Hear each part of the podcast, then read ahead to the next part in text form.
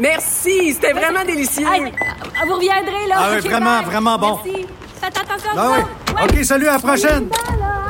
Votre auto, c'est un espace où vous pouvez être vous-même. Hey, c'était pas mangeable comme repas.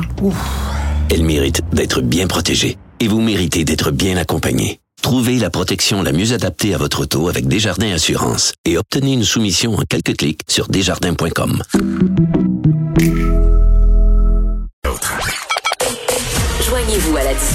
Appelez ou textez le 187 Cube Radio 1877 827 2346.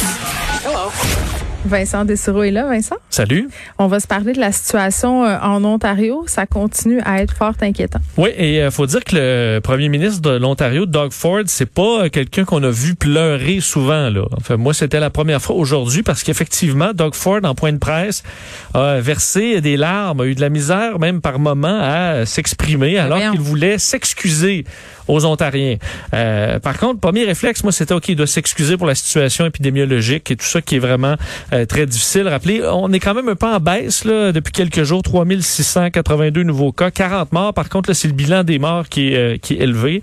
Euh, mais non, Doug Ford s'excusait en fait pour avoir dû reculer sur des mesures parce qu'on sait, on est arrivé là, dans une situation assez dramatique en Ontario. On a ajouté un paquet de mesures, euh, mais certaines de ces mesures-là ont vraiment pas fait l'affaire de beaucoup d'Ontariens. Deux de ces mesures, entre autres, c'était celle des parcs pour enfants qui étaient fermés, là, les modules de jeu. Euh, ça, ça passait pas. Et le fait qu'on allait ajouter des euh, possibilités aux policiers d'arrêter un peu n'importe qui pour des vérifications euh, sans euh, avoir une- nécessairement une bonne raison évidente de le faire. Là. Alors, pouvoir arrêter un peu n'importe qui pour faire des vérifications. Ça, ça passait pas. Et en moins de 24 heures, euh, le gouvernement ontarien qui reculait là-dessus. Et c'est ça qui a amené Doug Ford à s'excuser aujourd'hui. Je trouve ça particulier. Ben- je, je sais pas pourquoi. Je, je m'imagine euh, l'effet que ça va avoir. Un, t'as pas l'air en contrôle de ta situation. On peut chialer sur le go, mais quand il dit je m'assume, je m'assume, c'est moi qui prends les décisions, puis ça va être ça qui est ça, puis on vivra plus tard avec les conséquences, puis je rendrai des comptes, parce que c'est ça qu'il dit. Le premier ministre qui pleure puis qui recule. Euh, c'est très déstabilisant pour une population. Puis je m'excuse, peut-être t'aimeras pas ça que je dis ça, mais je vais le dire quand même. Imagine si ça avait été une femme qui s'était mise à brailler. Là, ça aurait été elle est en perte de contrôle, elle a perdu son gouvernement, euh, elle sait plus quoi faire.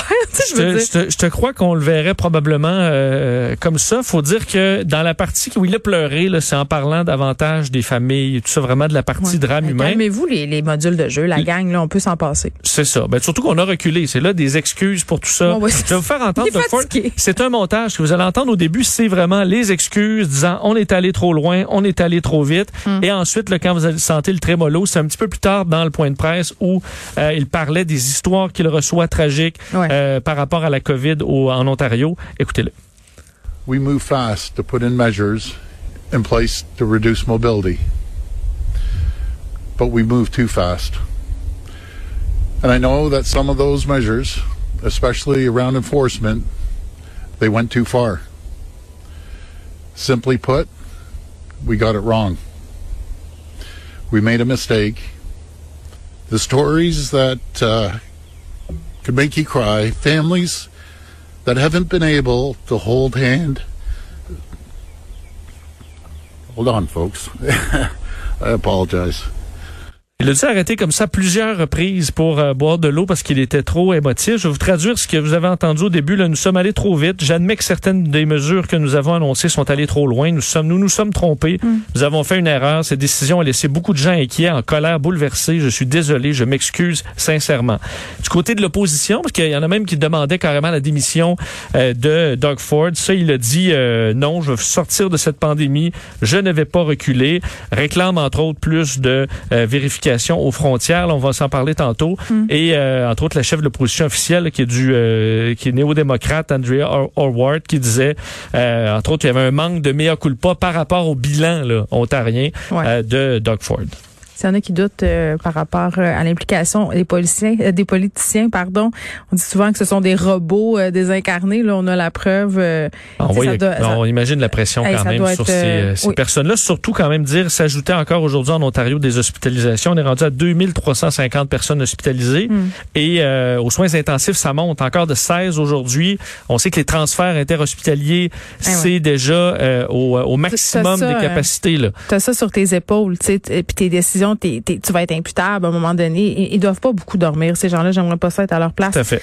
Euh, plusieurs, par ailleurs, demandent la fermeture là, des frontières aériennes, notamment en ce qui a trait aux variants indiens. Oui, là, les voix s'élèvent, mais de partout. Là, et, euh, ça, on a vraiment l'impression que c'est quand même le jour de la marmotte là, avec M. Trudeau. La pression de tout le monde sur M. Trudeau pour être plus euh, ferme aux frontières. Puis éventuellement, on va y arriver, mais est-ce que ce sera trop tard pour voir un réel effet? Parce que... Ben, je parlais avec Benoît Barbeau tantôt, qui est, qui est épidémiologue, virologue, et il me disait, ben, il est un peu trop tard, tu sais, puis le variant qui est ici, il est déjà là, tu sais, puis donc, il n'y a plus grand-chose à faire, entre guillemets. Une fois qu'il est installé, ça, euh, fermer ça. la Ouais, frontière, ça hein? devient beaucoup moins utile. Tu as Ouais. tout à fait raison. Euh, et euh, donc, ce qu'on euh, ce matin, François Legault qui demandait ça, là, à ce que Justin Trudeau euh, en fasse plus, qu'il y ait des mesures plus strictes qui soient mises en place aux frontières terrestres et frontières aériennes également, disant que la quarantaine, ça suffisait pas. Monsieur Trudeau dit ça fonctionne très bien la quarantaine. C'est pas le son de cloche comme Monsieur Legault qui dit entre autres, il y a des gens qui se présentent avec des faux tests négatifs. C'est ce qu'il expliquait ce matin qu'on a vu là, le papier n'est pas un vrai. Euh, des gens qui préfèrent risquer de payer l'amende aussi, qui respectent pas la quarantaine une fois chez eux. Euh, c'est également euh, les, les- le- bon plusieurs des autres provinces demandent la même chose aujourd'hui. Le Parti conservateur, le Bloc québécois aussi. Euh, j'ai- Yves-François Blanchette qui disait ce matin, l'intention n'est pas de faire un énoncé à caractère idéologique ou politique, c'est prendre des mesures qui vont protéger la santé et la sécurité et dans de nombreux cas la vie de citoyens au Canada au Québec. Alors la pression arrive de partout. Est-ce que M. Trudeau va euh, réagir dans les prochaines heures?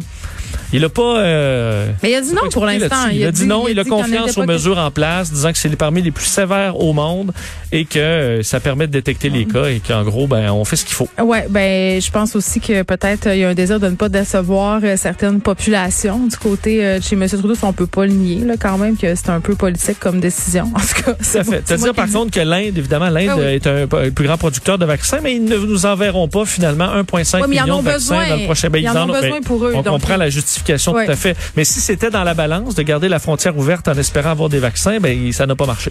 Vincent, merci, on t'écoute avec Mario, on Merci. se retrouve